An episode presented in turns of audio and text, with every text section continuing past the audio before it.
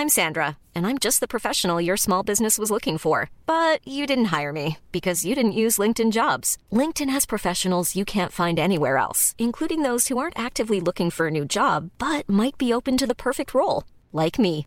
In a given month, over 70% of LinkedIn users don't visit other leading job sites. So if you're not looking on LinkedIn, you'll miss out on great candidates like Sandra. Start hiring professionals like a professional. Post your free job on linkedin.com/people today.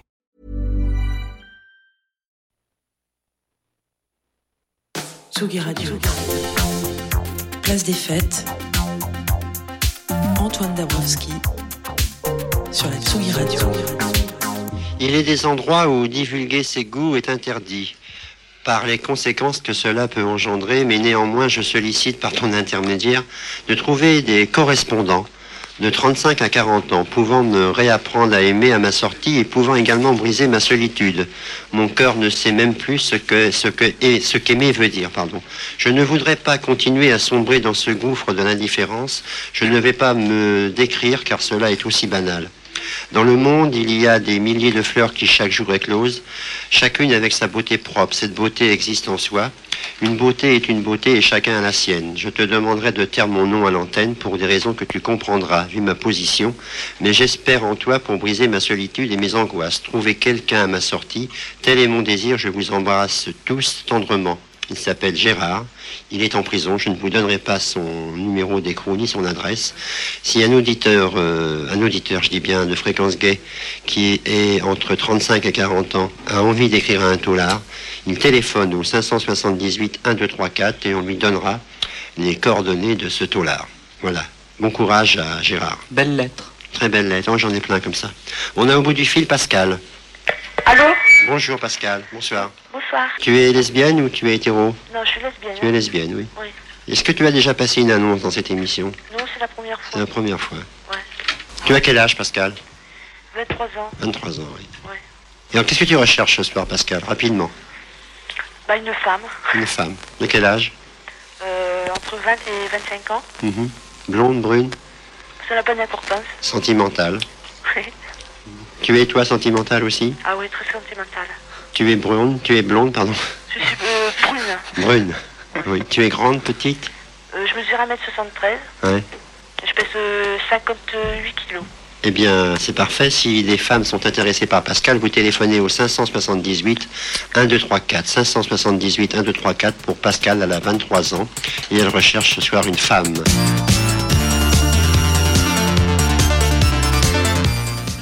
Petit voyage dans le temps aujourd'hui sur euh, Tsugi Radio, destination fréquence gay. À l'époque, on n'avait pas de téléphone portable, il n'y avait pas d'appli de rencontre et il n'y avait même pas encore le Minitel. Suite à la première grande marche gay en avril 81, quelques semaines avant l'élection de Mitterrand, des femmes et des hommes ont émis le souhait qu'un média destiné aux communautés que l'on n'appelait pas encore LGBTQI voit le jour.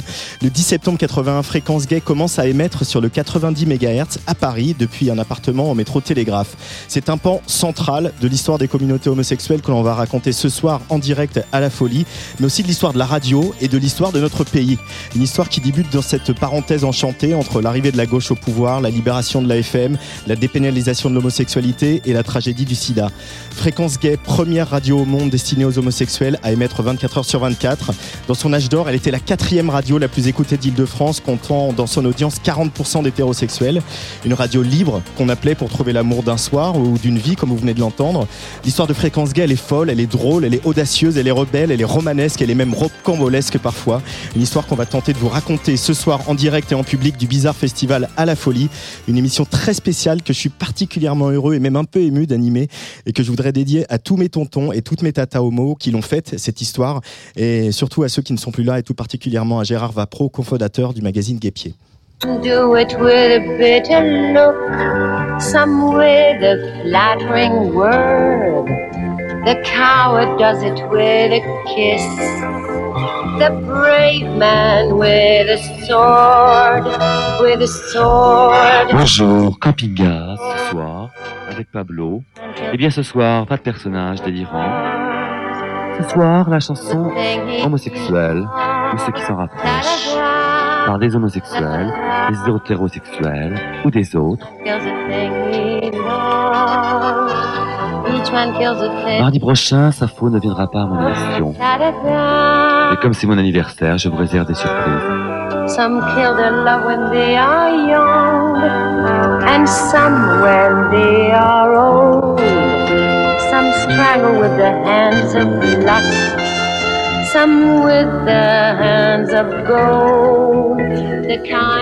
Vous remarquez que l'indicatif de station de, de l'émission est tout à fait choisi, puisque c'est extrait de Querelle, après l'œuvre de Jean Genet, L'amour entre hommes. Remec, Ta-da-da-da. Camping Gaz, l'émission sans axe de Ruth ni but poétique. Each man kills the thing he loves. Fréquence Gay, c'était des voix, vous venez d'entendre celle de Pablo Ruiz, Safo n'a pas pu venir. Il y a aussi Daniel Cotreau, Geneviève Pastre, de Michel Coquet, Alex Taylor, Guillaume Dustan, Jean-Luc Roméran et tant d'autres.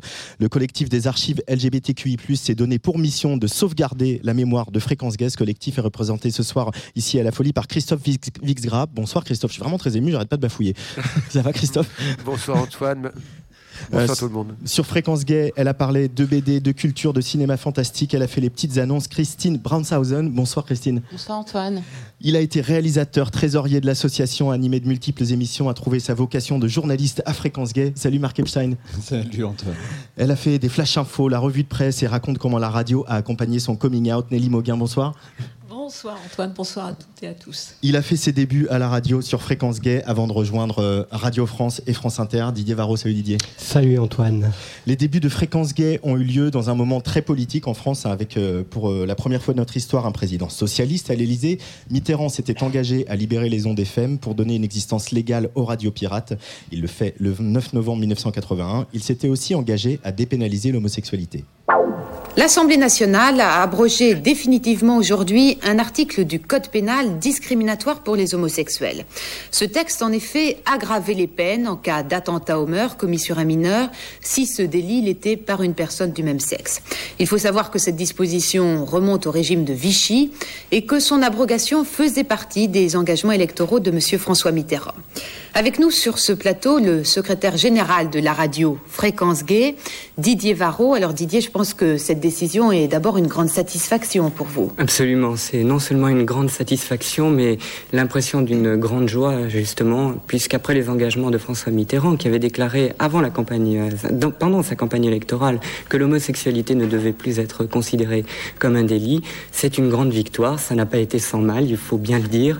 Il a fallu en passer par cette navette parlementaire, mais aujourd'hui, nous sommes tout à fait heureux et nous ne regrettons pas d'avoir soutenu euh, François Mitterrand et, son, et le Parti socialiste.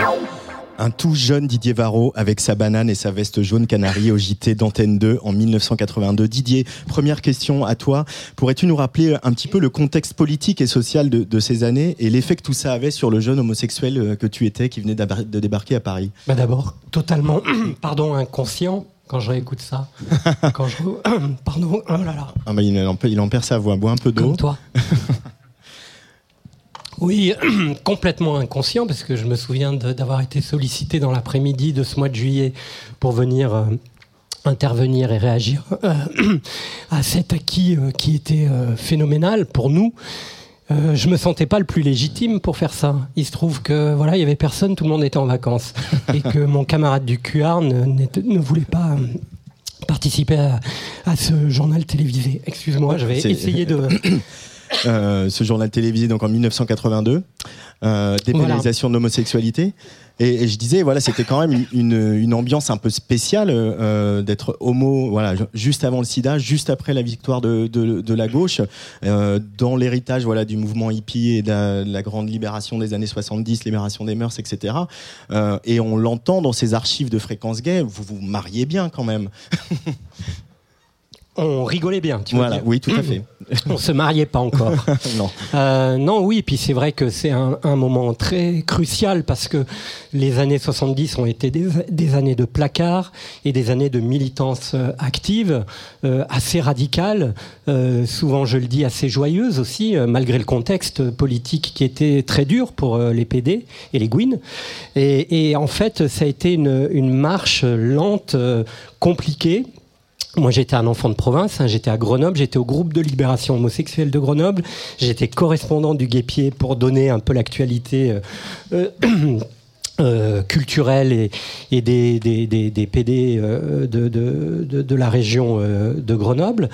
Et c'est vrai que moi, j'ai avant le souvenir de Fréquence j'ai le souvenir de cette première marche euh, en 80, je crois, ou 81. 81. 81. On est 10 000 dans la rue et on est halluciné d'être 10 000 dans la rue. On regarde et on, on se dit non, on va compter. Puis on, on, s'aperçoit qu'on ne peut pas compter parce qu'on est trop nombreux.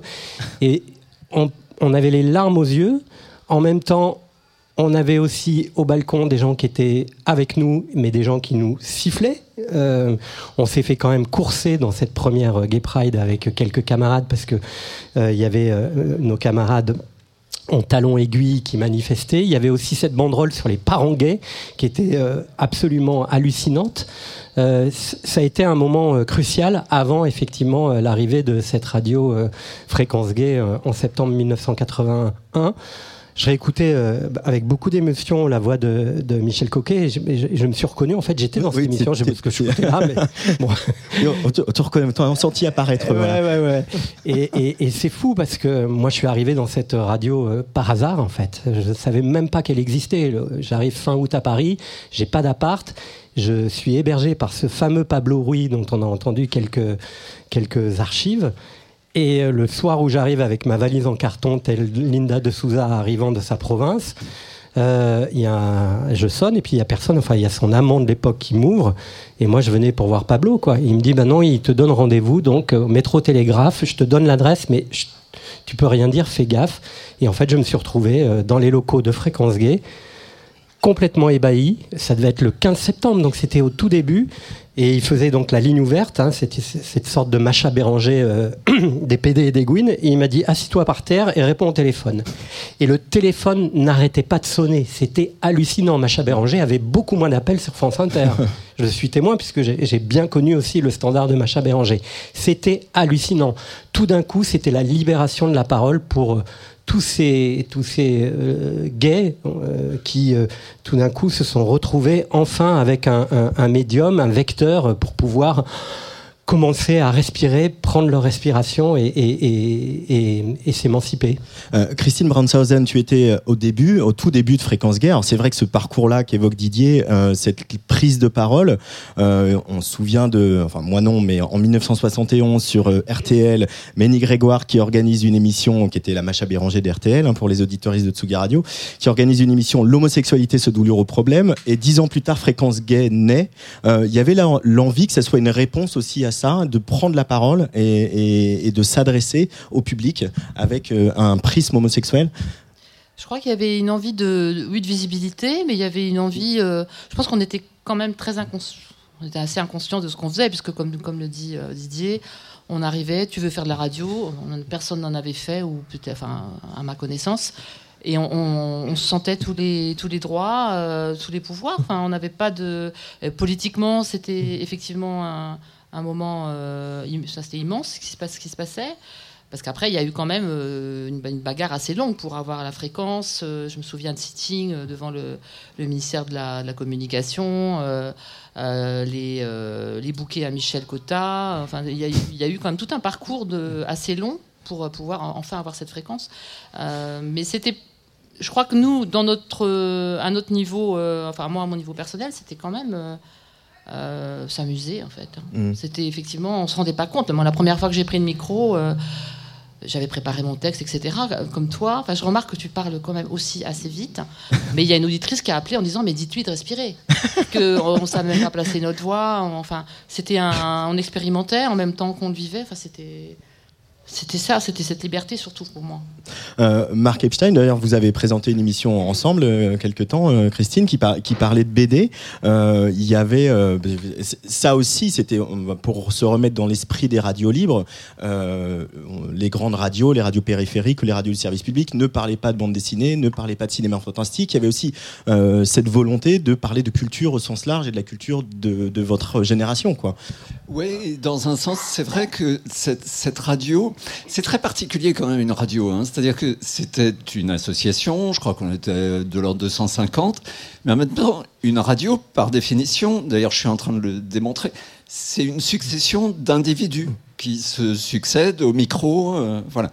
Et, et Fréquence Gay, ça a été une succession de, de prises de parole, ce que racontait Didier à l'instant, mais des paroles qui, justement, n'étaient plus, par exemple, que les paroles militantes qu'on pouvait encore entendre, enfin qu'on entendait, et tant mieux, dans les années 70. Soudain, Fréquence Gay, c'était le premier endroit qui réunissait des passionnés de bande dessinée, des passionnés d'histoire de cul, de, de- des petites annonces, des passionnés de cinéma, des fondus d'opéra, des gens qui adoraient la chanson française. Et ce qu'il y avait, à mon sens, hein, d'assez formidable quoi, à Fréquence Gay, je crois que c'est pour ça aussi que c'est une radio qui a si bien marché euh, dès le début, c'est que on était parfois très différents les uns des autres. Et en même temps, quand on était sur la bande FM et qu'on se retrouvait sur 97.2 ou 90 FM euh, au tout début, il y avait une sorte de couleur d'antenne. On- certes, on était très différents, mais il y avait, euh, on savait immédiatement qu'on était sur Fréquence. Il y avait une sorte de, légèreté, d'humour, de, un ton qui en tout cas était très très différent de ce qui monopolisait la bande FM. Il faut, faut se rendre compte de ça. hein. Jusqu'en 81, il y a un monopole de l'audiovisuel en France. C'est-à-dire que si vous voulez écouter une radio, vous avez le choix entre le service public, donc France Inter, France Culture, France Musique, FIP, et je crois qu'à l'époque ça s'arrêtait là. Euh, vous avez éventuellement Europe 1 et RTL, RMC, et c'est tout. Et donc l'explosion de la bande FM en 80, après l'élection de Mitterrand, avec les toutes premières radios, avant même l'élection de Mitterrand, qui s'appelait Radio Ici et Maintenant, Radio Aligre, euh, c'était des prises de parole euh, radicalement nouvelles. Et le côté bordélique qu'on entendait un tout petit peu dans les archives tout à l'heure, les hésitations, les petits larcènes, les- mais ça faisait partie de la nouveauté. C'était euh, c'était des voisins, c'était des copains soudain qu'on entendait. Il y avait une espèce de proximité, quoi. Des gens qui nous ressemblaient. Et ça, c'était extraordinaire. Nelly Mauguin, tu as euh, présenté les flashs, fait la, la- la revue de presse, euh, et tu m'as dit au téléphone quand on s'est appelé pour préparer l'émission, effectivement, je l'ai dit que tu, ça avait accompagné ton, ton coming out euh, par l'effet de bande. Moi, ce que je voulais, c'était venir à Fréquence Gay. Enfin, dire c'était Fréquence Gay, les deux mots importants. hein. Ouais. La radio, faire des infos. c'était Un prétexte. un prétexte pour rencontrer la communauté. Et tu gardes quel souvenir de, voilà, de tes premiers flashs euh, Euh, beaucoup de surprises. On, a parlé d'insolence, de, enfin d'inconscience tout à l'heure. Moi, je dirais qu'il y avait aussi beaucoup de, de passion et d'euphorie. Alors, une euphorie inconsciente, c'est-à-dire qu'à partir du moment où on se retrouvait devant le micro, on était lancé, on était là et euh, on s'est on se posait pas la question de savoir on faisait bien ou pas bien. Il y avait une telle, euh, une telle passion d'y arriver que il y avait euh, beaucoup d'accompagnement aussi de la part des copains qui étaient tous, on peut dire, euh, entre guillemets, amateurs comme nous, mais, mais amateurs passionnés et amateurs de qualité, parce que je trouve que c'était une radio de qualité. Christophe Vix, euh, toi tu es rentré un petit peu plus tard à, à- à Fréquence Gay. en quelle année? 93, donc c'est carrément autre chose. Carrément ça avait autre déjà chose. changé de, de nom, Mm. de format. Et nous, on- enfin, comment dire, il y avait des, des programmes communautaires, il y avait l'unité de programme SIDA. euh, Donc, euh, mais c'est vrai que le lien ne s'est pas fait. Mm. Il y a eu euh, comme une rupture totale en 90, malheureusement. Et parce qu'il y avait plus de, il y avait plus de d'émissions de radio, il y avait plus de local, il y avait plus rien, il y avait juste que des dettes. Et donc, donc euh, il y a eu Henri Morel qui a réussi après une nuit d'assem- d'assemblée générale euh, épique, donc euh, arracher la C'était présidence. souvent épique apparemment quand même. hein. C'était, oui, il y avait une tradition, ce que m'ont dit euh, Christine et Marc. Euh, puis c'était c'est connu dans la, dans la légende de Fréquence Gay. Bref, changement de président. Et euh, Henri Morel, a, a- avec le concours de Patrick Rognan et puis d'autres, euh, bah voilà, a choisi la, la house et la techno, puisque à l'époque on ne disait pas musique électronique. Donc voilà, mais j'avais une dette dans cette histoire. Voilà. Donc euh, c'est pour ça qu'il y a un peu plus de 5 ans, euh, avec euh, tes camarades Patrick Comois, Hugues de Meusy notamment, vous avez lancé ce collectif des archives LGBTQI. spécifiquement pour faire vivre ce patrimoine de, de, de fréquence gay Bah, et, et de collecter ces archives voilà on en écoute un peu dans ce soir mais Voilà. euh, Mhm. Grâce aussi à Hu- Hugo Bovard qui a fait une très bonne thèse sur le, sur le sujet des, des acteurs LGBT des années 80. Bref, on, a, on est un petit groupe à faire des entretiens et puis du fil en aiguille, au bout de cinq ans, on commence à avoir enfin un bon panel d'intervenants et d'acteurs de l'antenne de l'époque, enfin de cette grande aventure. Et on n'en est encore qu'au début puisque euh, on a, enfin, l'idée c'est de faire une espèce de Wikipédia en ligne, un site euh, d'information où qui puisse être participatif, communautaire, où on puisse euh, apporter une information, puis d'autres peuvent commenter, euh, augmenter, améliorer donc euh, les informations. Donc ça se fera, je ne sais pas quand, mais c'est comme euh, le centre d'archives LGBT. Ça fait très longtemps qu'on y pense, très longtemps qu'on le veut, et on va y arriver. on va y arriver on, on- on va peut-être passer un petit coup de fil à Jean-Luc Romero on a deux trois trucs à lui demander mais c'est l'heure de la pub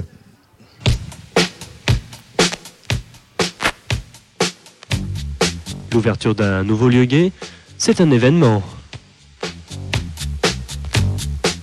Fréquence Gay, toujours à la pointe de l'actualité, vous propose de le vivre en direct. Un nouveau lieu gay Limelight Boys International.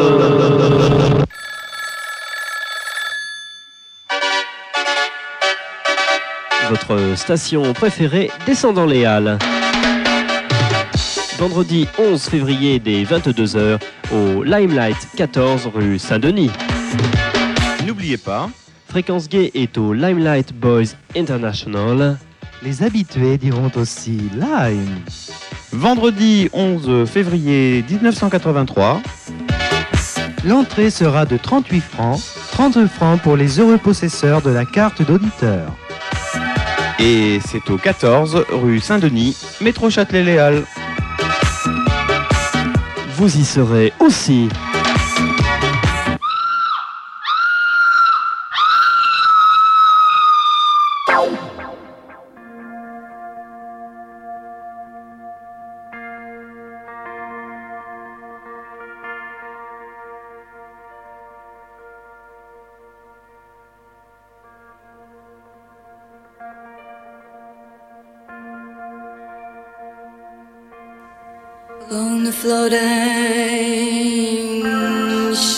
就像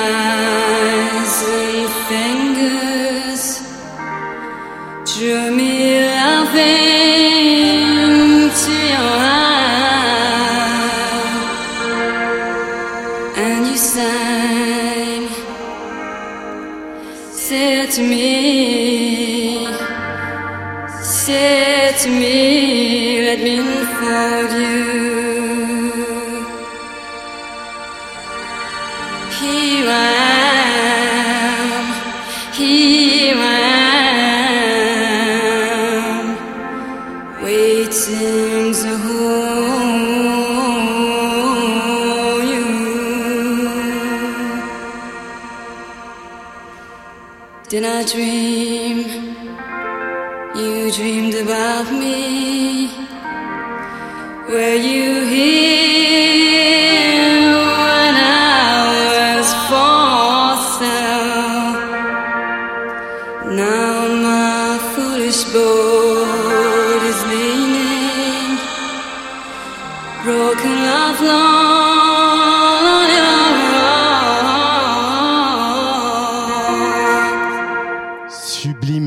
to the siren, This Mortal Coil. Euh, je vous ai demandé un peu à, tous nos invités de ce soir là, de, de- de m'aider à faire la programmation, comme on, le fait souvent sur Tsugi Radio. Christine, tu as choisi This Mortal Coil. Euh, pourquoi ce choix? À l'époque, on était, euh, c'était un aspect aussi très hum, passionnant à Fréquence Gaz, c'était qu'on était quand même très en prise avec toutes ces nouvelles musiques, tous ces nouveaux courants musicaux. Et on, alimentait, moi je me souviens, dans nos émissions, on amenait nos propres, nos propres euh, disques, 33 tours, hein, beaucoup. Et, et moi, c'était un groupe que j'aimais beaucoup et euh, ça a été repris depuis plusieurs fois, hein, ce- cette, cette chanson, y compris par Marianne Ferry. Mais hum, voilà, c'est, dans, dans ce disque, il y a aussi, c'est à la fois tragique, enfin, il y a un côté très dramatique, très doux et en même temps dramatique. Enfin, je trouve ça, ça reflète bien un, côté, euh, le côté un peu dramatique de l'époque euh, aussi. Euh, Mark Epstein, euh, on l'a entendu dans cette merveilleuse publicité pour l'ouverture du Limelight, euh, qui Christophe nous disait hors antenne que c'était probablement le club, voilà, au début de la rue du Faubourg Saint-Denis.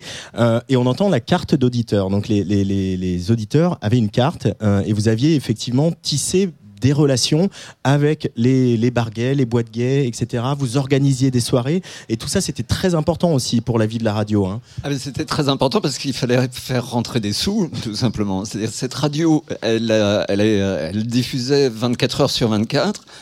Hommage quand même, hommage aux bénévoles, parce qu'il y a des bénévoles qui animaient des émissions, je sais pas moi, entre minuit et 5-6 heures du matin.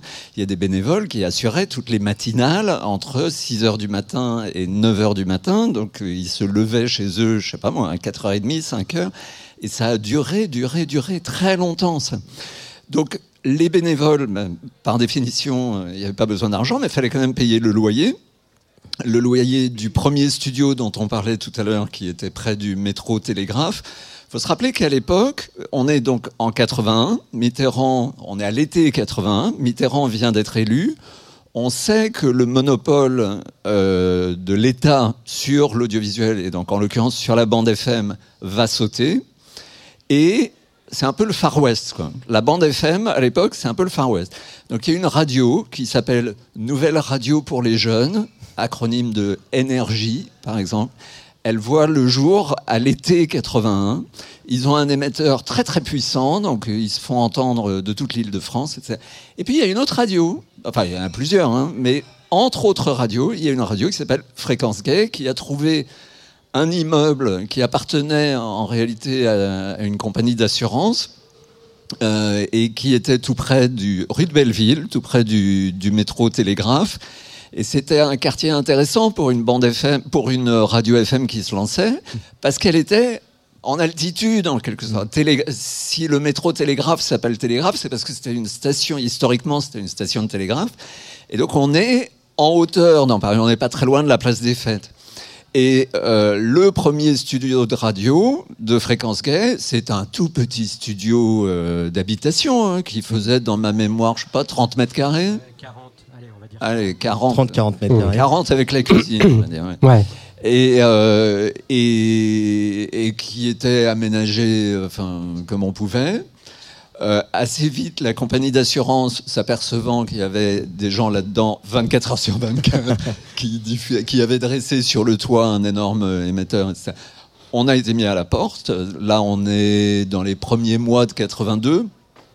Et, euh, et on a pu euh, dresser ce fameux émetteur. C'était important de garder la fréquence, puisqu'encore une fois, c'était le Far West. Euh, Tout le monde cherchait des fréquences sur la bande FM.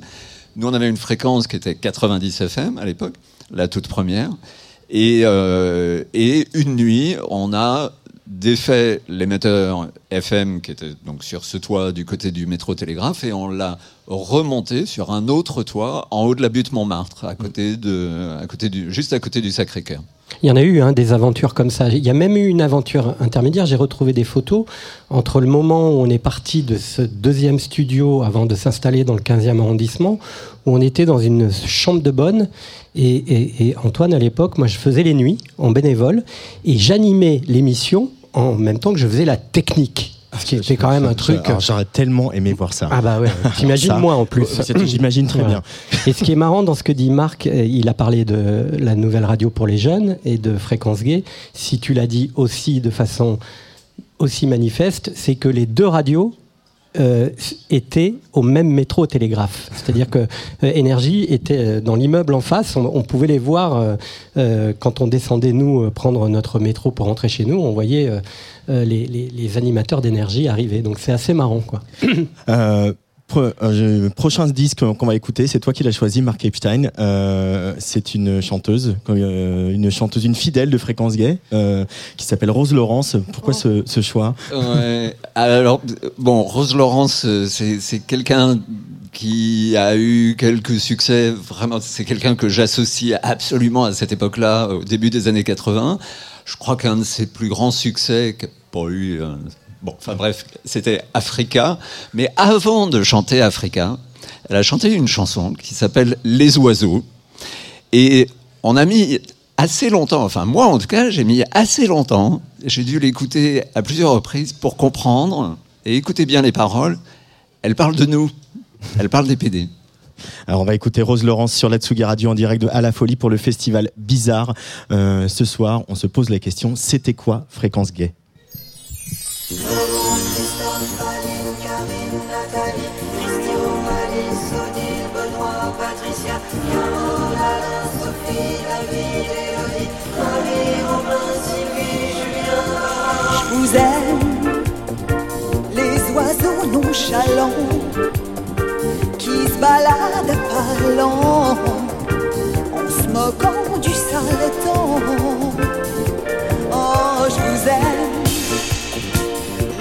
les oiseaux acharnés à vous serrer, à vous aimer, heureux obstinément.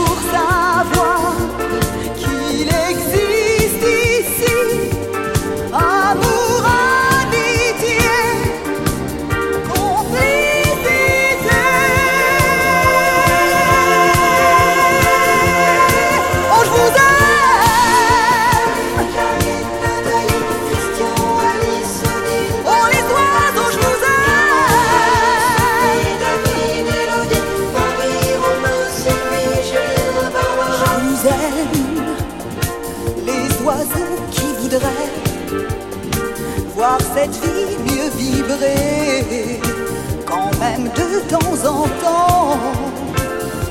Oh, je vous aime, les oiseaux et surtout, quand vous devrez vous envoler, restez fidèles à vous.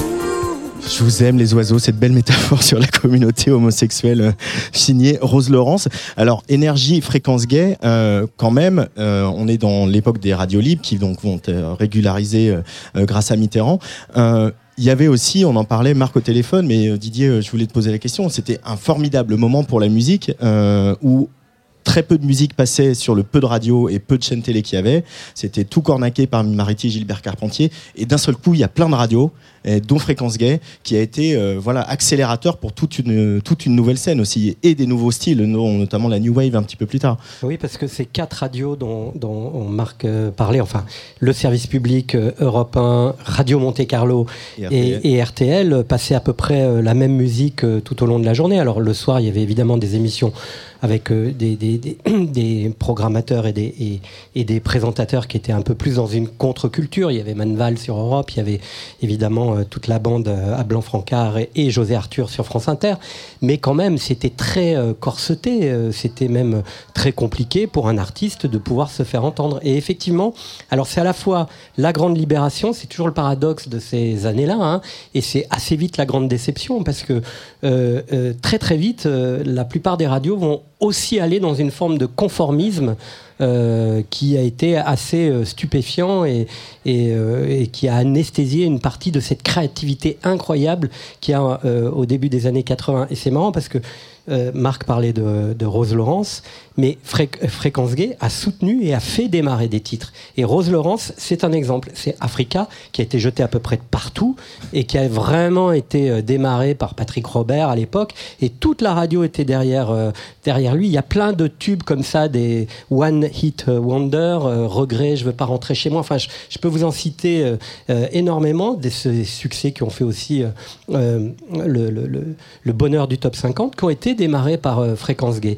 Et puis, il y avait cette diversité musicale. C'était un peu comme FIP hein, aujourd'hui, c'est-à-dire qu'on pouvait entendre La Calas, on pouvait entendre Freddie Mercury, on pouvait entendre euh, and the Benchies, on pouvait entendre de la musique concrète et euh, de la variété, Jean-Luc Lahaye, euh, Dalida, Sheila, enfin... C'était incroyable. C'était et effectivement ça, ça a déculpabilisé plein de jeunes artistes qui, dans leur chambre, ont écouté ça et ont dit bah, Moi aussi, je vais faire de la musique et je vais passer sur Fréquence Gay ou sur Énergie ou sur les radios ou sur Carbone 14. Euh, et il y a derrière eu un des tout premiers concerts de Taxi Girl euh, que euh, vous avez retransmis sur Fréquence Gay. Je sais plus qui me disait ça, c'est Marc, non Ou je l'ai lu, je ne sais plus. Ta- Taxi Girl, euh, Taxi Girl et Indochine. En fait, c'est- c'est Marc Rousselet qui, qui me rappelait ça l'autre jour, que je n'avais pas vu depuis 40 ans. Que, oui, en effet, leur, premier concert après la sortie de leur premier album. hein, euh, ben, en fait, c'était au Bataclan, dans une soirée qu'avait montée Fréquence Gay, parce que euh, tu parlais tout à l'heure des cartes d'auditeurs. euh, L'important, enfin l'important. Moi, j'étais trésorier à l'époque et le, but, c'était quand même d'essayer de faire rentrer de l'argent pour payer le loyer, pour pour acheter du matériel, etc. Donc, on a organisé des soirées. On a organisé des soirées. Il y en avait une toutes les semaines, pratiquement, à partir de 82, au, au Bataclan, au Cirque d'hiver, dans une boîte qui s'appelait La Scala, qui était rue de Rivoli. Euh, On faisait des soirées plutôt thématiques d'ailleurs. C'était plutôt euh, Batcave euh, euh, à la Scala. C'était plus. On a eu Artakit aussi quand même. hein. Ah ouais. Je crois que c'était au cirque d'hiver, il me semble, Artakit. Euh, On a eu Artakit, on a eu euh, Yvette Horner, on a eu euh, Rock Voisine, parce que tout le monde était un- plus ou moins amoureux. dans- Ouais. On a eu, euh, on a eu, euh, on a eu Sappho. Oui. Ah bah oui. Euh, on a eu euh, et on a eu Nina Simone. Ouais. Ça, je me souviens. Ah. Euh, Exact. ah oui. Et c'était. Alors, c'était Je pas la je, je devais la payer en cash. Je me souviens. C'était pas la. Si, c'était à la à Scala. la Scala, ouais. Et c'était. Elle est arrivée avec deux ou trois heures de retard. Et elle a fait une version de. euh, la chanson de Claude François. Merde. Euh, My My Way. My Way. Au moins 25 minutes, hein, la, la, la version. Euh, mais c'était incroyable. Euh, Christine, Nelly, vous avez euh, toutes les deux présenté euh, de temps en temps les petites annonces. Euh, voilà, on l'a écouté au début de l'émission. euh, ces petites annonces, c'est quand même emblématique de ce qu'était Fréquence Gay, euh, parce que voilà, il n'y avait pas Grinder, il n'y avait pas Tinder, euh, et on s'appelait. Euh, et on a effectivement la vision, peut-être euh, à, à tort manifestement, que les, ces petites annonces étaient des, des mecs qui voulaient baiser, mais il y avait aussi des femmes qui voulaient rencontrer des femmes et qui voulaient baiser. Euh, quel souvenir vous gardez d'avoir présenté ces, ces petites annonces, accueilli ces femmes, Nelly, Christine? Pas le vendredi. C'était pas le vendredi, Christine, Vendredi, il me semble. 20h à 22h, c'était une très bonne tranche, juste avant Patrick Rognan. Après, on allait dîner, ensuite on allait en boîte. Et on retrouvait accessoirement des auditrices euh, qui avaient téléphoné euh, le soir même. Mais c'était. Oui, J'allais avait bien une- en profiter. Il y avait une grande, il y avait une grande liberté, mais je, contrairement à la, aux petites annonces des, pour les mecs, euh, je- c'était quand même beaucoup moins cul chez les filles. Enfin, en tout cas, euh, tel qu'elles telles en parlaient. C'était souvent ouais, sentiments, etc. Mais je pense que euh, il y avait, un- il y avait quand même un, un sacré clivage entre entre les hommes et les, et les femmes. Euh, moi, je me souviens surtout d'une émission très intense, parce que deux heures de direct avec des filles qui, qui appelaient, qui étaient, qui étaient complètement traqueuses et qui avaient bu trois bières pour, euh, et donc elles étaient complètement bourrées à l'antenne. Enfin voilà, fa- fallait, il fallait gérer ce genre de, direct en fait, et il fallait les, les mettre en avant et faire qu'elles donnent le, le meilleur d'elles-mêmes, parce que d'être original. Parce que c'était souvent. Oui, euh, c'était souvent- entendu euh, tout à l'heure, euh, quelle taille, quel poids. Voilà. Je pense qu'il a juste, de leur faire dire autre chose. Je pense que Michel a juste, Michel Coquet a juste évité de dire quelle long- demander quelle longueur, mais euh, sinon c'était à peu près, il y avait quatre questions, c'était réglé quoi. Je- bon, avec les filles, il fallait passer quand même un peu plus de temps et aller sur d'autres, sur d'autres registres que, que le que le cul, même si peut-être qu'il y avait ça, j'espère aussi, mais non, c'était un grand un grand moment. Enfin, c'était une, Une forte grande demande. hein. Il y avait une forte demande. Il y avait une forte Parce qu'on demande. n'arrivait pas à passer tout le monde. hein. Mm. Euh, oui, de toute- enfin, c'est encore le cas aujourd'hui. Il y a très peu de lieux lesbiens euh, euh, à Paris. Il y a très peu de soirées lesbiennes Mais il y avait au nombre de très soirées peu gays. euh, à l'époque, il voilà. y avait, il y avait, bah, il y avait Lesbia, un magazine, et puis c'était à peu près tout. hein. Il y avait beaucoup de timidité. Enfin, je veux dire, les, les femmes n'osaient pas dire leur vrai, leur vrai nom. Euh, il, il fallait essayer de gérer les numéros de téléphone autrement que de les passer à l'antenne. Euh, Et donc on rend hommage aux standardistes, parce que Ouais. heureusement qu'elles étaient là. Il fallait qu'elles prennent les noms des filles qui, qui, qui appelaient, et on, on faisait la liste, et on rappelait les filles avec tous les numéros. Enfin, c'était... Il faut quand même euh, rappeler quelque chose de, de très important, c'est que pour nous, ça a été une forme d'insouciance que d'arriver et de parler devant un micro. On avait déjà plus ou moins tous fait notre coming out, mais pour beaucoup de beaucoup de- d'auditeurs, d'auditrices et quelques animateurs, ça a été un moyen aussi de faire leur coming out. Et vous, vous imaginez ce truc-là euh, aujourd'hui, c'est ça paraît improbable, mais c'était un acte, euh, voilà, de, de, de, politique euh, aussi. du placard. à Ouais, ouais. hein. On On, disait pas coming on out. disait pas coming out, mais c'est vrai que ça a été ça, quoi. Et même quelqu'un comme moi qui avait déjà fait son coming out, quoique je l'avais pas fait à l'ensemble de la famille, et c'est lors de cette intervention du journal de, Patricia Charnelet, Antenne 2, où mes, grands-parents, enfin toute la famille, le banc et l'arrière-ban de la famille Varro ont découvert, mais moi j'avais pas imaginé, mesuré, mais le lendemain, ça a été horrible, horrible. Et, et donc, euh, du coup, euh, voilà, pour, pour, pour tous ces jeunes homosexuels, ça a été quand même un lieu de reconnaissance, d'identité, d'apprentissage aussi de ce que va être la sortie du placard ou le coming out, ce que ça induit aussi que de dire, de s'identifier comme euh, homosexuel. Alors, je- pour rester sur les petites annonces, je ne sais pas qui veut répondre à ça, mais il y a, il y a quelque chose qu'il faut dire, parce que moi je l'ai découvert en préparant l'émission, c'est qu'il y avait euh, deux, deux jeunes hommes à moto qui venaient Super sexy. compléter, ah ça je ne sais pas, qui venaient compléter l'émission de Michel Coquin, euh, de Michel Coquet. ouais. Quel était leur rôle dans l'émission de Michel Coquet des petites annonces? De vérifier la marchandise. Voilà. C'est-à-dire Euh, c'était très cul. hein. Enfin, la, la version Garçon. mecs, euh, Mm. la version garçon. euh, euh, j'ai- L'auditeur au bout du fil disait ah oui puis je suis oui oui puis je fais de la muscu euh, j'ai des abdos. Alors on pouvait demander oui, t'as des abdos plaquettes de chocolat euh, oui oui oui. Ah bon bah on envoie les motards express on va vérifier. C'était Et- très risqué quand on y et Ou t'as une bite de 23 cm, on va aller voir. c'est ça parce que quelle longueur était probablement la question la plus posée euh, Avant bonjour d'ailleurs. avant bonjour.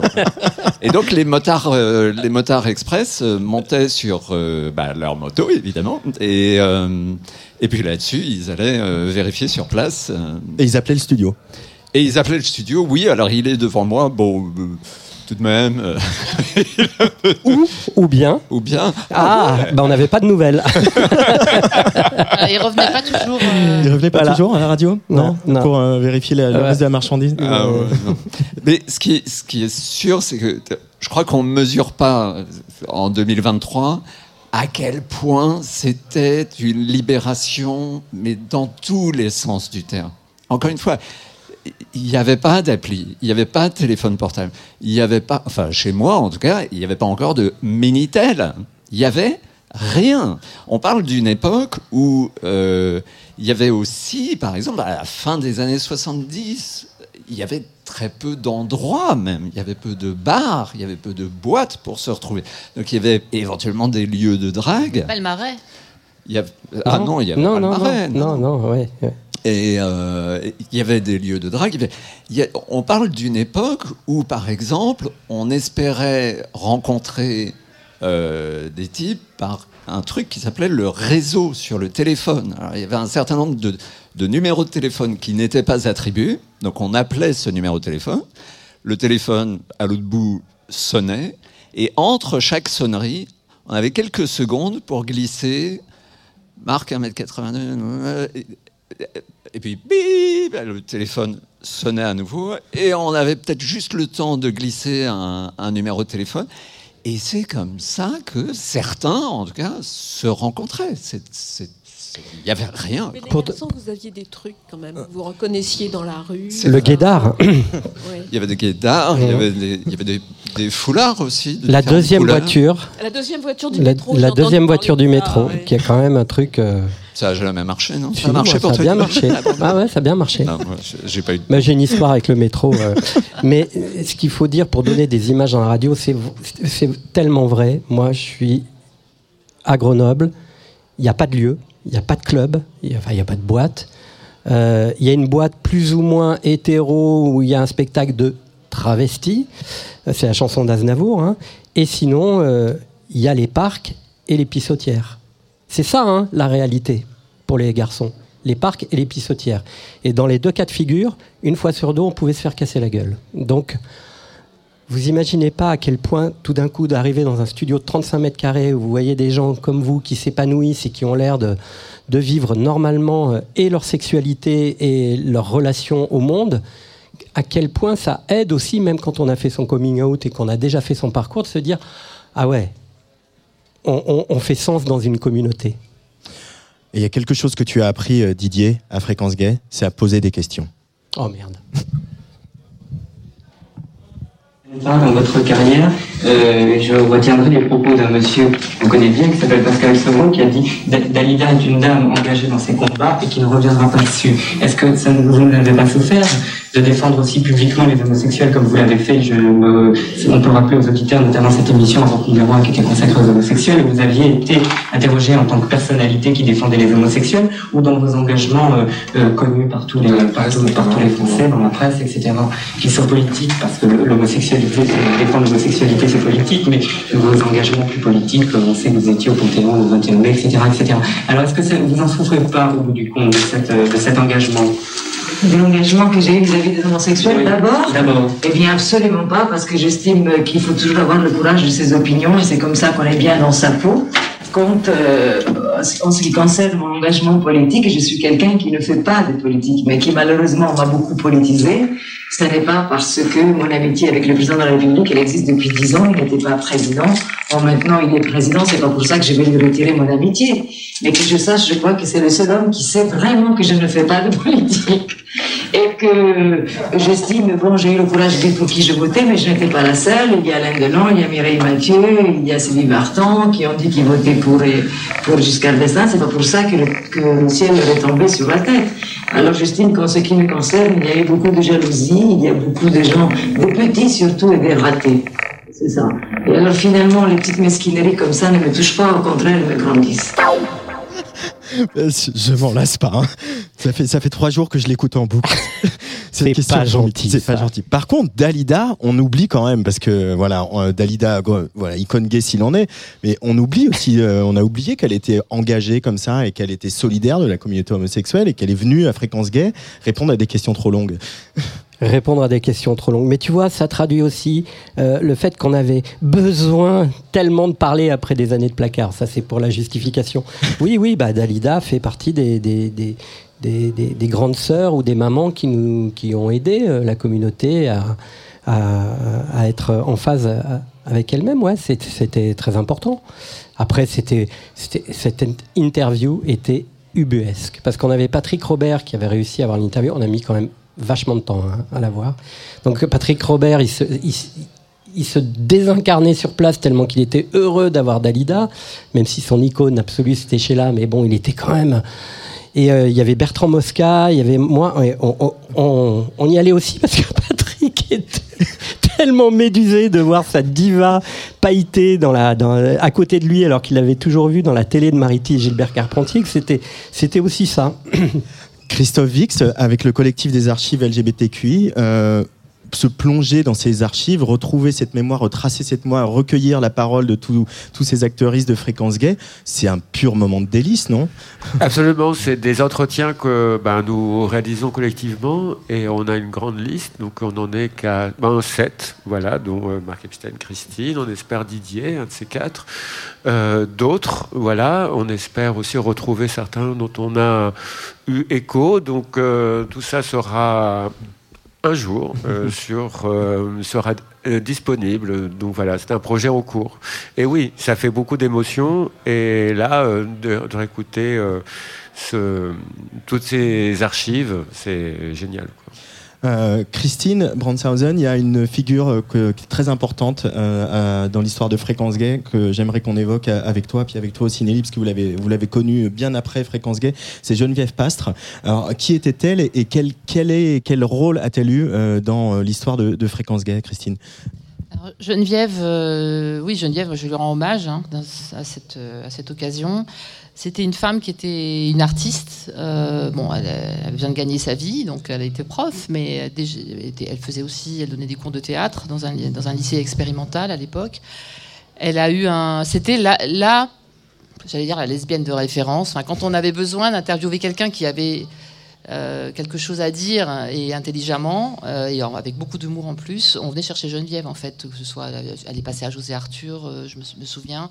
Enfin, c'était toujours elle qu'on venait chercher parce qu'elle avait, c'était une philosophe, c'était une poétesse, c'était une, écrivaine bien sûr. Enfin. et évidemment militante. Et avec une caractéristique que je tiens à soulever là, parce que ça a aussi fait quelques. Il y a eu aussi quelques, quelques batailles, je dirais, peut-être à fréquence gay, c'est qu'elle était complètement pour la mixité homme-femme. Euh, il y avait quand même un- une mouvance sur la radio. On était, on était peu, peu de filles, on était 10% de filles à peu près au départ. Et je pense que ça n'a jamais tellement augmenté. Je crois que D- Daniel Cotreau, dans le, Et- euh, une émission qui lui est consacrée sur France Culture, raconte que euh, des combats euh, contre Guy Hockenheim, qui disait euh, on est tous pédés, et elle disait non, moi je suis pas pédé. Oui, alors moi, j'ai pas Daniel trop connu ça, mais je- oui, là, euh, alors Daniel, je, je, je la connaissais pas très bien, mais ce que je veux dire, c'est qu'il y avait des, il y a quand même des émissions de femmes où les, les, les personnes qui, qui étaient à l'antenne ne voulaient pas qu'il y ait un homme dans le studio au moment où elles avaient l'émission. Moi, je n'étais pas de cet avis, donc enfin, donc il y avait et, et Geneviève défendait complètement la mixité. Enfin, Didier, euh, Didier en témoignera aussi puisqu'il l'a bien connu. hein. On était, il y a eu le, le- le mandat de présidence hein, de Geneviève où je crois que Didier était secrétaire. Voilà, et c'était sa grande fierté justement qu'on de on réussir avance ça. en, en binôme avec euh, deux générations, Ouais. de sexualité, de sexe. Et c'est vrai que quand même, il faut le dire, il y avait beaucoup de séparatistes chez les garçons comme, euh, comme chez les filles hein, d'ailleurs. Euh, Et ça a été un combat, de, de- de parvenir à cette mixité, cette présidence et ce secrétariat général incarné par euh, euh, deux générations et effectivement deux sexualités. C'était génial, c'était un symbole aussi. Nelly Moguin Oui, je voulais juste dire que bon, euh, Geneviève c'était une avant-gardiste. Oui, il y avait tous les courants qui existaient à la radio, mais euh, elle faisait le maximum pour que pour que quand même il y ait une compréhension entre les différents groupes. Et euh, par exemple, je voudrais rappeler que Geneviève c'était une des premières euh, qui a parlé du genre, qui a mis en avant aussi la question du genre dont on parle maintenant beaucoup avec beaucoup de facilité. Mais euh, à l'époque, euh, elle était lunaire quand elle parlait de, quand elle parlait du genre. euh, même nous-mêmes, on savait à peine euh, à quoi elle faisait référence.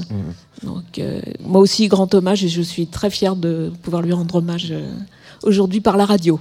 C'était engagée, hein, très engagée, euh, euh, très politique euh, dans sa démarche poétesse et politique hein, en même temps. Donc euh, c'était important. Et je me souviens de nuits sans sommeil à, à- à discuter ensemble et aussi euh, très soucieuse, comme vous l'avez dit, du collectif. C'est-à-dire qu'elle disait bon, il faut arriver à, à parvenir à trouver un consensus parce qu'il y avait quand même des bagarres homériques dans cette radio. hein.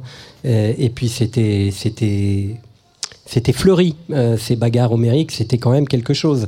Et, et- et, euh, elle, elle était vraiment partisane de, de- de trouver toujours euh, euh, le consensus, euh, le point de cuminisme, et c'était très important pour faire euh, reconnaître notre légitimité aussi. Elle avait raison. Christophe Vix, tu voulais réagir Et les batailles, les batailles euh, homériques ont continué aussi euh, longtemps. euh, nous, à travers plutôt bon les questions SIDA, parce qu'on avait la seule unité de programme, la seule unité radiophonique sur le SIDA en France. C'était donc financé par la Direction générale de, la santé. Mais je voulais juste dire qu'une des dernières émissions de non mixité, c'était le dimanche matin. Alors j'ai plus le nom d'émission, mais c'était un jeu de mots sur gazon maudit, un truc dans le genre. Et c'était une prof de sport qui arrivait dans une deux chevaux verte jusqu'à nos studios rue de Et donc j'avais un mal de chien à trouver toute une équipe de standards et de techniciennes, parce qu'elle ne voulait vraiment pas de garçons. Mais on avait j'avais trouvé une super technicienne. Et voilà, c'était le camp, voilà, le jour, il fallait que tous les hommes sortent avant, parce qu'avant c'était les DJ qui étaient à fond, tu vois, c'était euh, les afters, donc ils devaient sortir à- dans un espèce de nuage de fumée. Et tu avais le camp retranché lesbien qui prenait l'antenne. C'était très bien. Euh, mais euh, Christine, tu me disais aussi qu'il y, a il y a une émission sur le mode de vie lesbien à un moment sur, sur Fréquence Gay. Euh, ce qui, bon, c'est toujours euh, pareil compliqué aujourd'hui. euh, il y a combien de séries gays et très peu de séries lesbiennes. Et ça, ça ressemblait à quoi cette émission? Et, et comment elle était née? Alors c'était pas une émission, je dirais c'est plutôt un magazine, mais on m'a demandé de... Il devait y avoir des trous à l'antenne, hein, je, je suppose, euh, parce que c'est comme ça que ça marchait, hein, il y avait un créneau, donc euh, voilà. Et, donc on m'avait demandé de faire quelques, émissions de deux heures sur les modes de vie lesbiens. Donc j'avais, effectivement, j'étais allée à la rencontre de, bah, d'auditrices qui témoignaient. Et c'est vrai que quelque, ça, ça m'est resté. C'est quelque chose que j'avais vraiment remarqué. C'était autant, on sait aujourd'hui euh, le pouvoir d'achat des gays. Puisqu'effectivement, ils n'ont pas de charge de famille. Enfin, à l'époque, hein, ils n'avaient pas de charge de famille. Enfin, voilà, c'était des, Mm. des consommateurs. Bon, pourtant, à l'époque, on avait beaucoup de mal à avoir des annonceurs gays. Hein, euh, je sais pas si vous. Enfin, Marc en- pourra en parler aussi, parce que c'était quand même très mal vu de, faire de la pub sur, une, sur Fréquence Gay. On, a eu, on, on espérait avoir des rentrées d'argent par ce biais-là, mais ça s'est pas fait. Euh, bref, le, le- autant les, les hommes, on, le- on le remarquait, avaient un pouvoir d'achat, sortaient, consommaient, autant moi je me suis rendu compte à ce moment-là que les femmes, c'était. Alors peut-être parce qu'elles étaient effectivement aussi moins payées que les hommes, mais il y avait un vrai, euh, il y avait un vrai clivage en- Mhm. au, au- au niveau économique sur le pouvoir d'achat des lesbiennes.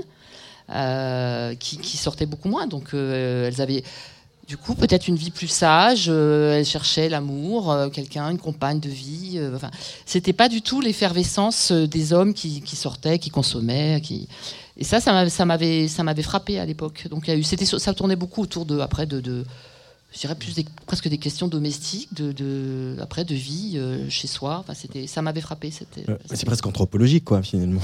bah, il y avait, de toute façon, il y avait un aspect sociologique énorme, puisqu'encore une fois, on, a- on l'a dit, il y avait une diversité, euh, il y avait une diversité incroyable. Donc, euh, autant par les, thèmes, les différents thèmes d'émission que par les gens qui étaient, qui étaient présents, en fait. Et d'ailleurs, il y avait des, des, des gens qui étaient farouchement opposés à la pub. Euh, sur Si, Fréquence Gay. Et je me souviens de, de- de- de débats sans fin sur Tout le fait. fait que l'arrivée de la pub sur Fréquence Gay, c'était la fin de l'intégrité de cette radio associative. Il y a eu ça aussi. Hein. Marc? Oui, la, la pub est arrivée euh, très lentement, très progressivement, parce que, comme le disait Christine, il y avait des. Cette radio avait beau être très écoutée, euh, eh ben, il y avait des tas de marques qui, euh, qui ne voulaient pas être associées à, cette radio. Je me souviens qu'en 1982, euh, on a organisé une, fête au Bataclan et, euh, on a imprimé un programme qui était assez beau d'ailleurs, qui était la grille des, des programmes. C'était une sorte de magazine qu'on vendait euh, 8 francs si ma mémoire est bonne. Euh, et, euh, et notre grand espoir avec Luc-Olivier Bézu, le, le président de, de la radio de l'époque, c'était de vendre la quatrième de couverture, enfin la dernière page de ce magazine, à une grande marque nationale qui, euh, espérait-on, nous donnerait plein de sous, etc. Et alors on fantasmait beaucoup sur la bière Cronenbourg. Parce que Cronenbourg était, l'accro était servi dans les boîtes PD, dans les bars PD, etc.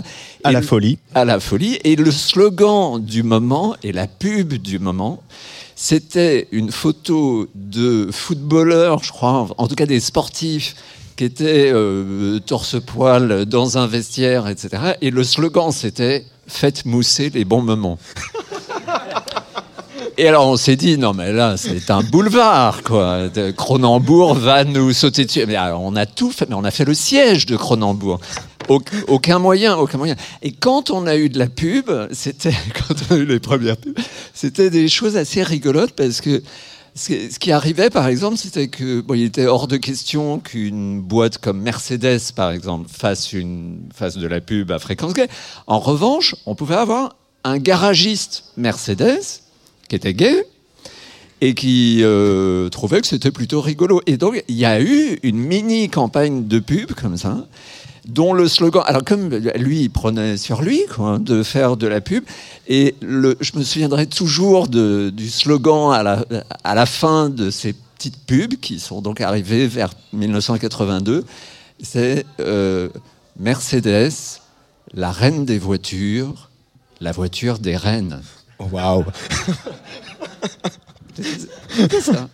Ça. Et, évidemment qu'avec tout ce ton-là, cette espèce de sourire euh, permanent, quoi, ces éclats bien sûr que c'est devenu la quatrième radio la plus écoutée d'Île-de-France, parce que c'était la radio où euh, euh, Léon Zitrone venait et parlait des corps euh, d'athlètes masculins et comparant aux masculins, aux féminins, où euh, Yves Mourouzi venait parler des camps militaires où il lui arrivait de traîner le soir et où, nous disait-il, les soldats écoutaient beaucoup Fréquence Gay. Mais Qu'allait-il faire dans ces camps militaires? Pour la musique, ça je ne sais pas.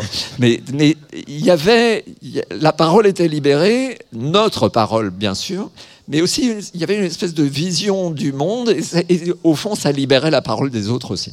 Nelly Moguin Non, je voulais juste dire euh, à propos de l'argent, ce qui est vrai, ce qui est vrai est important. On a eu quelques donateurs quand même. On a eu euh, quelques mécènes. On a eu Pierre Berger, entre autres, il me semble, me souvenir. Bah, grand mécène de, des médias gays depuis euh, pendant bah, toute sa vie, quoi. Puisqu'il a aussi euh, à un moment soutenu euh, Tétu. Euh, et c'est, ça a été toujours très important. Et c'est d'ailleurs un fonctionnement qu'on n'a pas en, en- en France, hein, de- où le- par rapport aux États-Unis, où même la radio publique euh, fonctionne sur euh, de- du mécénat, et euh, particulièrement.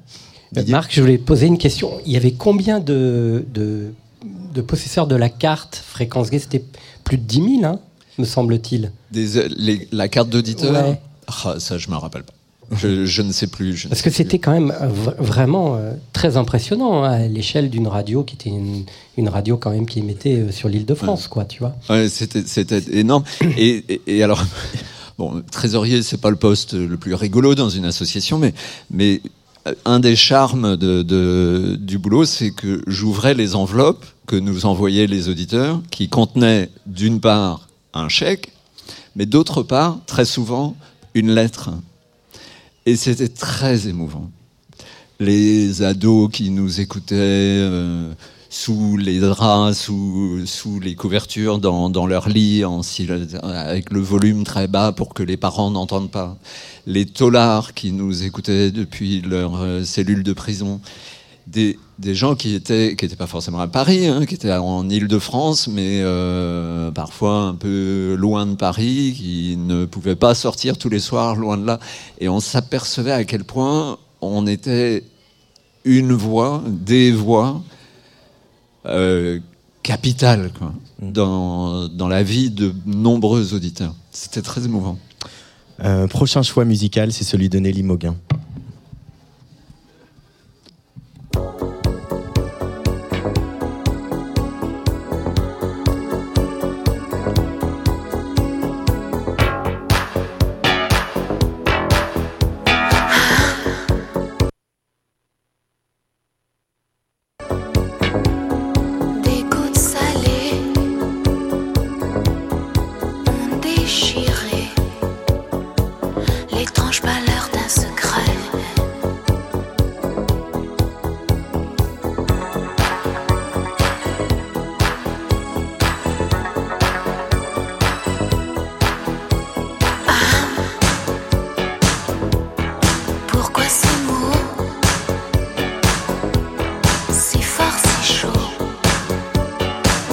Qu'ils gémissaient sur ta peau. Te font l'effet d'un couteau. Et tu recherches dans le vague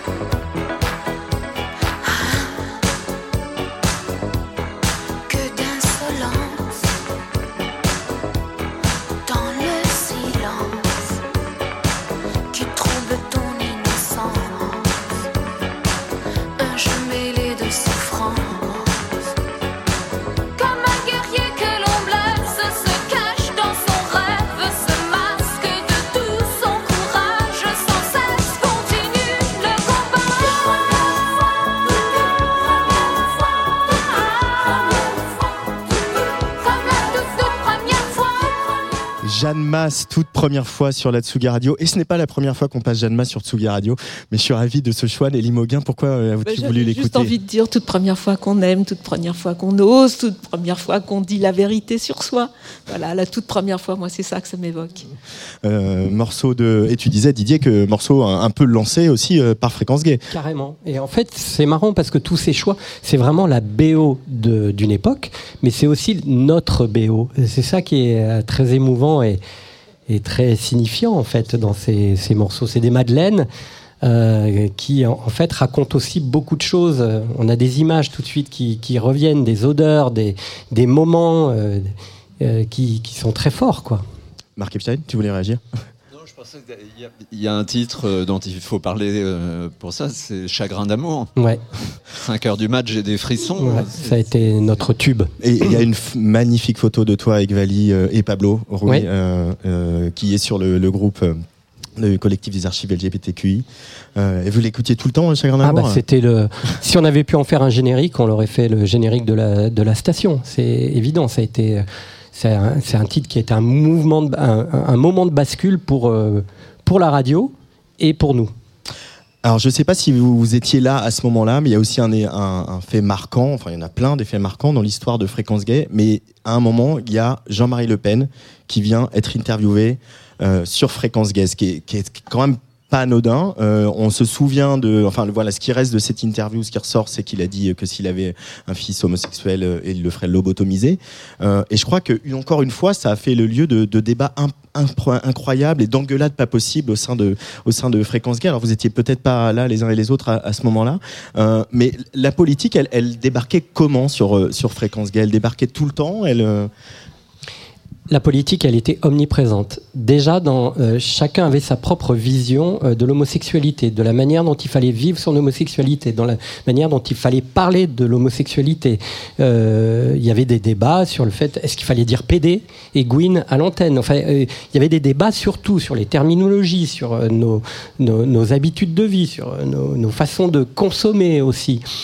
Et puis il y avait ce, ce clivage droite-gauche.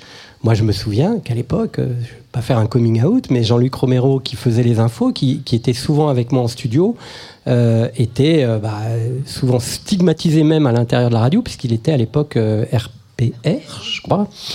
Euh, voilà, il était. Et donc, euh, souvent, euh, je me souviens quand j'annonçais les midis euh, les infos par Jean-Luc Romero, si Pablo, qui était encore là et qui n'avait pas dormi de, de la veille, il disait il est midi une à droite. Voilà. Donc, euh, je disais non, Pablo, calme-toi.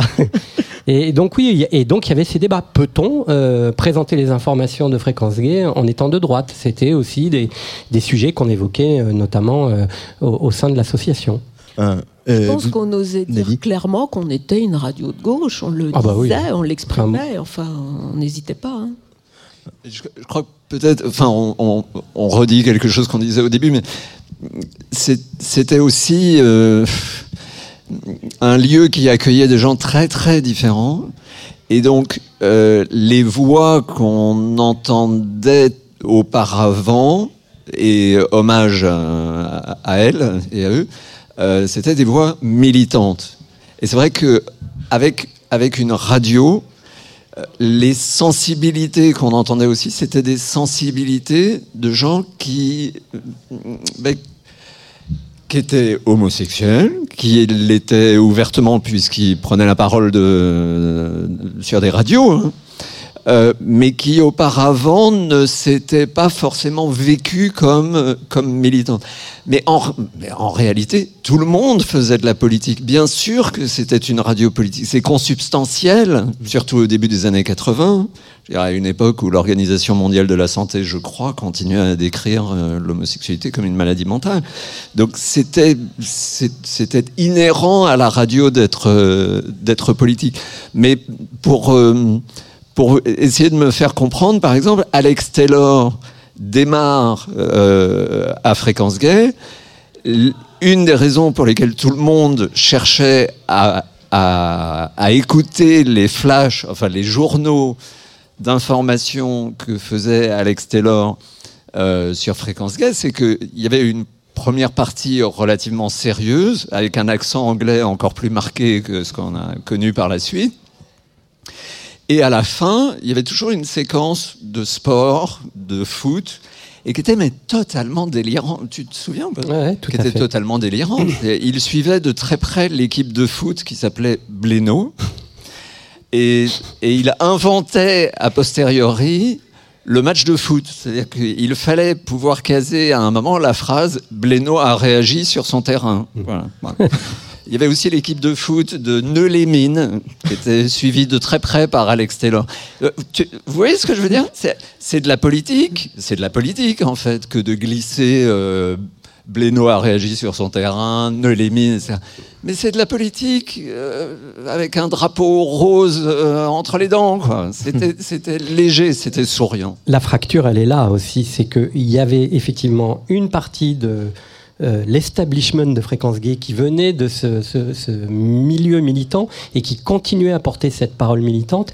Et puis, il y avait beaucoup, ah, je me souviens, de débats entre les animateurs, les techniciens, les standardistes. Ils disaient non, mais nous, euh, entre guillemets, alors t'imagines pour des militants, on est normaux. Je disais, mais ça veut dire quoi d'être normaux Euh, euh, Vous êtes malade Enfin, euh, c'est impossible de dire ça. oui, mais on, est comme ça. Ça, c'était un truc qui, moi, m'insupportait. Mais ça faisait aussi partie du, processus, entre guillemets, de banalisation de l'homosexualité dans la société française. Et il faut pas le négliger. Christine Oui, moi je voulais juste réagir sur le fait que, on- bon, évidemment, on parle beaucoup d'homosexuels, mais c'était aussi la radio des homosexuels et de leurs amis. Ça, on, on prenait bien soin de le dire à chaque fois après le jingle. Euh, moi, bah, pour preuve, hein, moi, quand je suis arrivée à Fréquence Gay, j'étais pas, j'étais pas en bout, j'étais bi, ce qui n'était pas d'ailleurs euh, très bien vu. Justement, on parlait un peu d'ostracisme. Les bis, c'était les traîtres euh, aux homos et aux hétéros quelque part. Bon, bref. Donc, mais c'était quand même, euh, voilà, j'ai eu aucun problème. On m'a pas, on m'a pas demandé euh, de montrer patte blanche. Enfin, je sais pas comment dire d'autre, mais donc c'était, c'était important ça. Il y avait quand même cette ouverture euh, qui était marquée, qui était volontaire, euh, réaffirmée à, à- à longueur d'an- d'antenne quand même. Et puis, euh, il est arrivé quelque chose.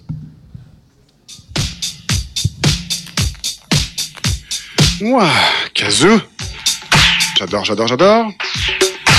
Alors, je vous ai parlé d'information. Alors, qu'est-ce que ça va bien être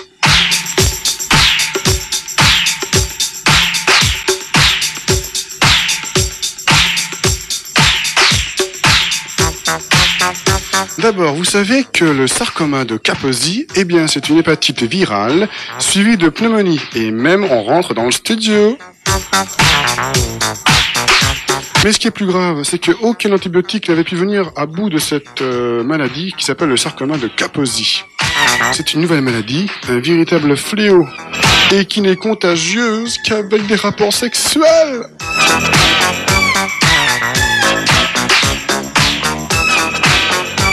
On a dénombré en 1981, écoutez bien, 35 cas.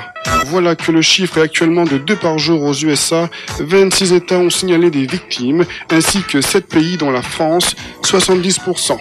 Des cas sont localisés à New York, à San Francisco, Los Angeles et beaucoup de réfugiés d'Haïti.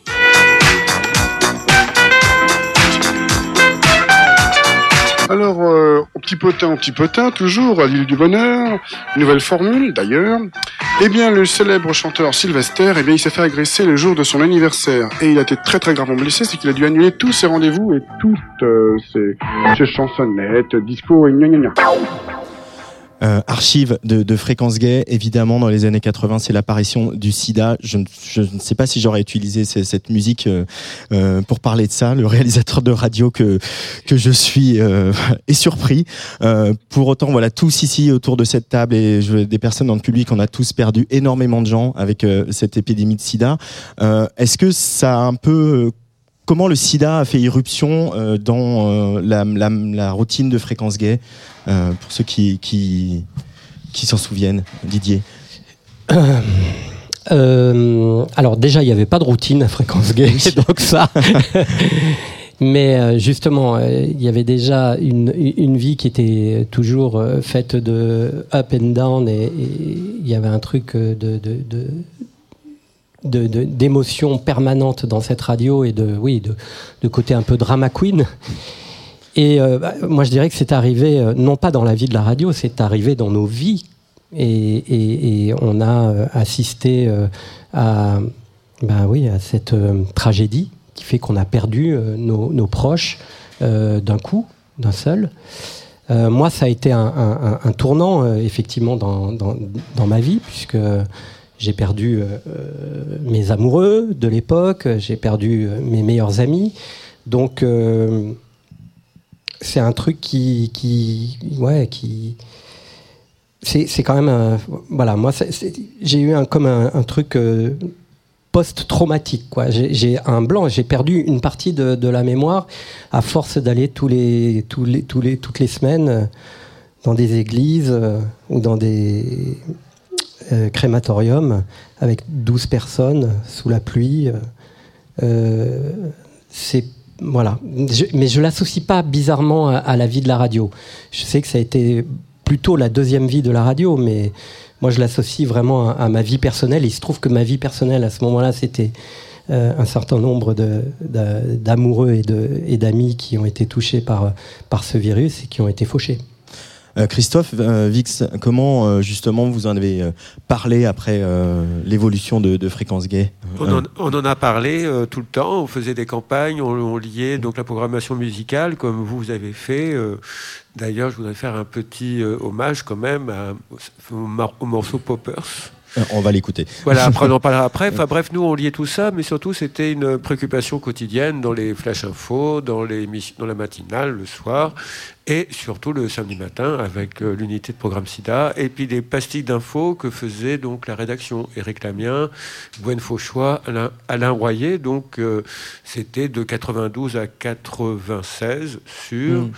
Et on avait des programmes communautaires. euh, ça a duré jusqu'en 98 quand même.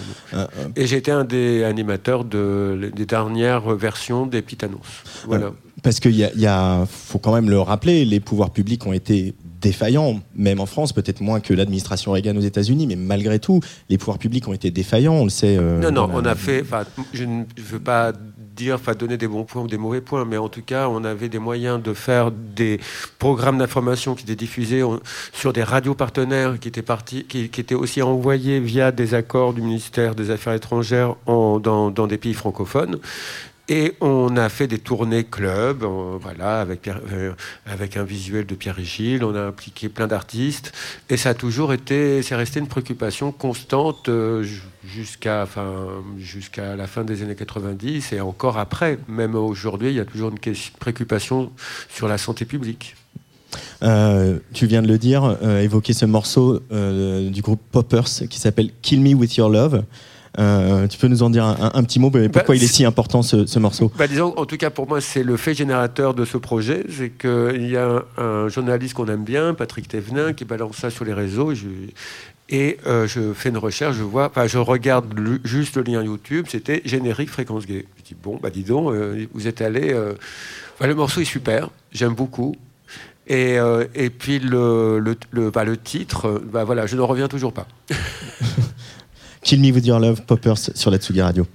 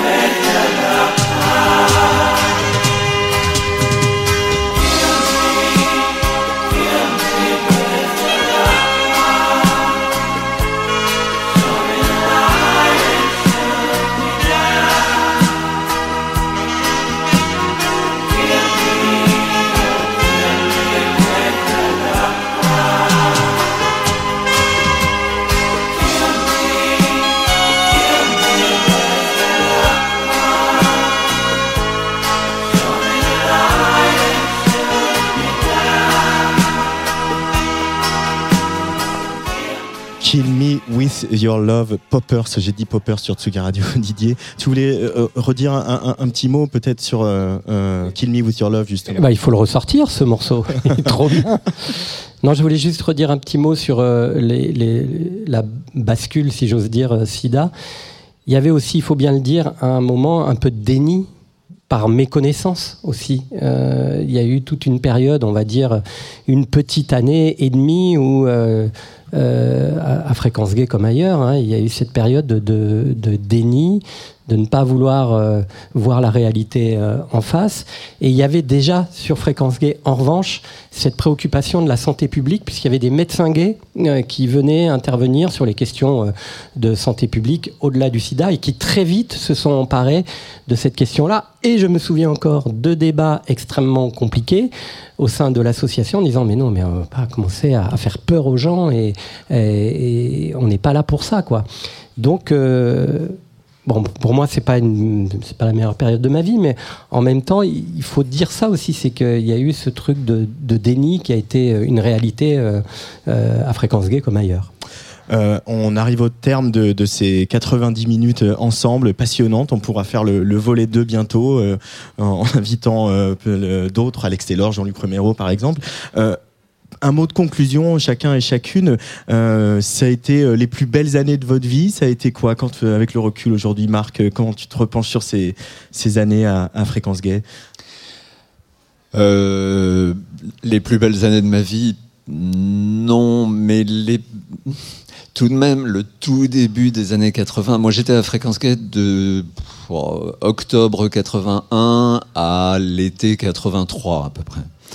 Et donc on est dans la période justement avant le sida, on est dans la période de l'explosion post-élection de, Mitterrand, on est dans la période du palace, on est dans la période euh, des, des bars qui ouvraient un peu partout dans, dans Paris. On est, euh, oui, on est dans une période d'ouverture, quoi, de prise de, de la parole et de visibilité, de visibilité. Donc de ce point de vue-là, oui, période très très heureuse. Pour pour moi, fréquence gay, euh, avec le recul, je pense que ça a été une période extrêmement importante dans, dans ma vie. C'est-à-dire que, pour parler de moi deux secondes, moi j'étais un étudiant en histoire euh, qui s'était perdu un peu dans, dans- une classe prépa, alors qu'au fond je voulais même pas devenir prof, euh, rien. Et, et je pense qu'avec le recul, j'étais une espèce d'intello un peu binoclard, pas très drôle, timide aussi. Et de faire de la radio d'une part, et de se retrouver aussi euh, avec Luc Olivier Bézu qui était président, Laurent Lédet qui était secrétaire général et moi qui étais trésorier, je découvrais la politique aussi. Il y avait des tensions, on en a parlé, hein, il y avait des tensions entre nous à Fréquence il y avait des assemblées générales parfois houleuses, etc. Moi j'avais 20, 21 ans, 22 ans. Et je me retrouvais à, à voir ça, parfois à devoir le gérer, à devoir euh, aller voir Fabrice Emaer pour négocier euh, Le la- patron du palace. le patron du palace de l'époque, euh, personnage un peu mythique, on va dire, pour négocier euh, bah, l'allocation hebdomadaire. En réalité, c'est lui d'ailleurs qui nous payait pour qu'on organise euh, tous- les mardis soirs, si ma mémoire est bonne, une soirée au palace, aller aller négocier avec les frères Bouglione l'allocation du cirque d'hiver. Enfin bref, j'ai fait tout un tas de trucs à ce jeune âge qu'on fait habituellement à l'âge adulte. Et je pense que c'est une radio qui, a été déterminante. Enfin, c'est une expérience qui a été déterminante pour moi parce qu'elle m'a. En, deux ans, j'ai vieilli de 10 ans. J'ai gagné en maturité, en assurance, et je suis à peu près certain que si par la suite je suis devenu euh, journaliste, et ce qu'on appelle un peu bêtement en France grand reporter, je le dois beaucoup à ces, ces deux années passées à Fréquence Gay. Christine, euh, qu'est-ce que tu en retiens de tes années à, à- à Fréquence Gay avec le recul? Pour moi, c'était une période euh, très festive, transgressive, festive, qui m'a permis de rencontrer euh, des gens que j'aurais jamais côtoyés autrement, puisqu'on avait euh, bah, les créneaux euh, des émissions d'avant ou d'après. euh, Il y avait souvent des invités célèbres. Moi, j'étais juste après Hugo Marsan une époque, donc qui a reçu énormément de monde de- de- du, monde littéraire. Bah oui, j'ai croisé Dalida, enfin voilà, des, personnes comme ça. Mais c'était surtout pour moi cette, cette liberté, le fait qu'on avait de compte à rendre à personne, qu'on osait, euh, ouais, la visibilité aussi, euh, une forme, d'engagement, mais, mais joyeux. Enfin, on, on faisait la fête quand même, et, et on la faisait d'autant plus qu'on avait effectivement euh, des moments dramatiques dans nos vies personnelles. Euh, donc on- c'était c'était un, un basculement sans arrêt de, émotionnel, comme le disait Didier tout à l'heure, de, de, de moments euh, de tension et de moments aussi de- d'éclate, quoi. Nelly, qu'est-ce que tu, tu en gardes comme souvenir, toi? De la joie, de la fierté, euh, un tournant dans ma vie, euh, un éclatement des, des relations. Tout d'un coup, euh, on va vers des gens avec qui, avec qui on est vrai, pardon, avec qui on est soi-même. Et le, le plaisir aussi d'une forme de double vie, parce que moi j'avais un travail tout à fait classique. Euh, je travaillais dans un bureau, enfin bon, et puis euh, je faisais mes petits bulletins d'infos euh, le soir, et puis le lendemain j'étais au bureau, et j'avais l'impression de donner une double vie, mais une double vie joyeuse, enfin, quelque chose de, de très amusant, très enrichissant, très enrichissant au niveau des, des relations avec les autres, la, la vérité sur soi. La vérité sur soi, Didier Varro. Bah, moi, je dirais que c'est un peu comme euh, euh, Marc, même si j'étais pas binoclard, j'étais aussi étudiant en histoire et je pense que ma vie a basculé à ce moment-là, euh, voilà, euh, euh, d'arriver d'une ville de province euh, à Paris, d'être à la Sorbonne quelques mois, puis après de changer de vie totalement parce que ça a été, ça nous a aspiré, hein, euh, Fréquence Gay. C'était 24 heures sur 24 que cette radio émettait, mais nous, on était 24 heures sur 24 euh, sur le qui-vive parce qu'il pouvait y avoir un problème avec l'émetteur. On vous appelait euh, sans téléphone portable à 3 heures du matin en disant il faut vite venir en studio euh, parce qu'il y a un problème ou les voisins qui gueulaient. Donc cet apprentissage aussi, cette immersion dans le politique, se retrouver avec Geneviève Pastre, euh, qui avait, je sais pas, 30 ans de plus que moi, j'en sais rien. Moi, j'avais 22, 21 ans en 81. Et, et- se retrouver euh, dans le cabinet de Georges Filiou à, di- à discuter, à négocier l'apprentissage de la radicalité et de l'insouciance en même temps. Moi, j'étais totalement radical à l'époque. Et, et- la joie, vraiment, la joie, le bonheur, la transgression. euh, j'ai vraiment fait mon coquin pendant ces années-là. Vraiment, vraiment. Et, et- et heureusement que j'ai fait mon coquin dans ces années-là. Bon, j'ai pas vraiment arrêté, mais. C'est une autre histoire. Christophe Vix, où est-ce qu'on peut trouver de tout le travail formidable que vous faites avec le collectif des archives LGBTQ en attendant euh, Byzance et qu'il y ait un super site et un super centre à visiter? Il faut aller sur, euh, Facebook. hein. Il y a le groupe euh, Fréquence Gay. Vous cherchez. Il y a déjà, on est déjà près de 700. Nous avons plusieurs animateurs euh, forts, euh, enfin surtout Hugues de musique. On peut remercier et féliciter grandement parce que c'est un peu la, la flamme du projet et qui balance des bonnes vibes chaque jour. Voilà. Euh, Donc, ouais, il y a faut aussi, aller là. euh, il y a aussi un, compte Instagram. Je voudrais euh, remercier. Un- oui, il y a un compte Instagram. Évidemment, le collectif des archives LGBT existe, poste des choses Mm. et euh, va diffuser, quand il voudra bien, des choses sur Fréquence Gay. Euh, merci donc au collectif des archives LGBTQ euh, et donc Hugo Bouvard, Patrick Pomois, Pomois, Hugues Demezy et toi Christophe Vixgras. Merci Christine Brandshausen, merci Marc Epstein, merci Nelly Mauguin, merci Didier Varro. Euh, C'était incroyable de se plonger avec vous dans, dans tous ces souvenirs euh, et euh, toute cette époque. Merci à Arnaud Lassens, alias Kram, euh, Rémi Béget, Charlotte Calva de À la Folie d'avoir eu cette géniale idée de nous faire faire ça. Je suis excité depuis deux mois que je sais que je travaille là-dessus, surtout pour entendre Didier Varro poser des questions trop longues.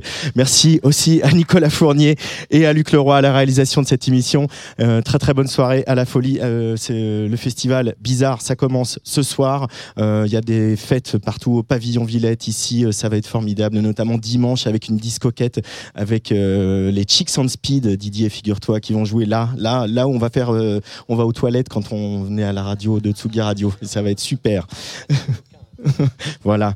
Merci, merci à tout le monde et bravo, bravo pour euh, ce travail formidable d'exhumer euh, toutes ces archives.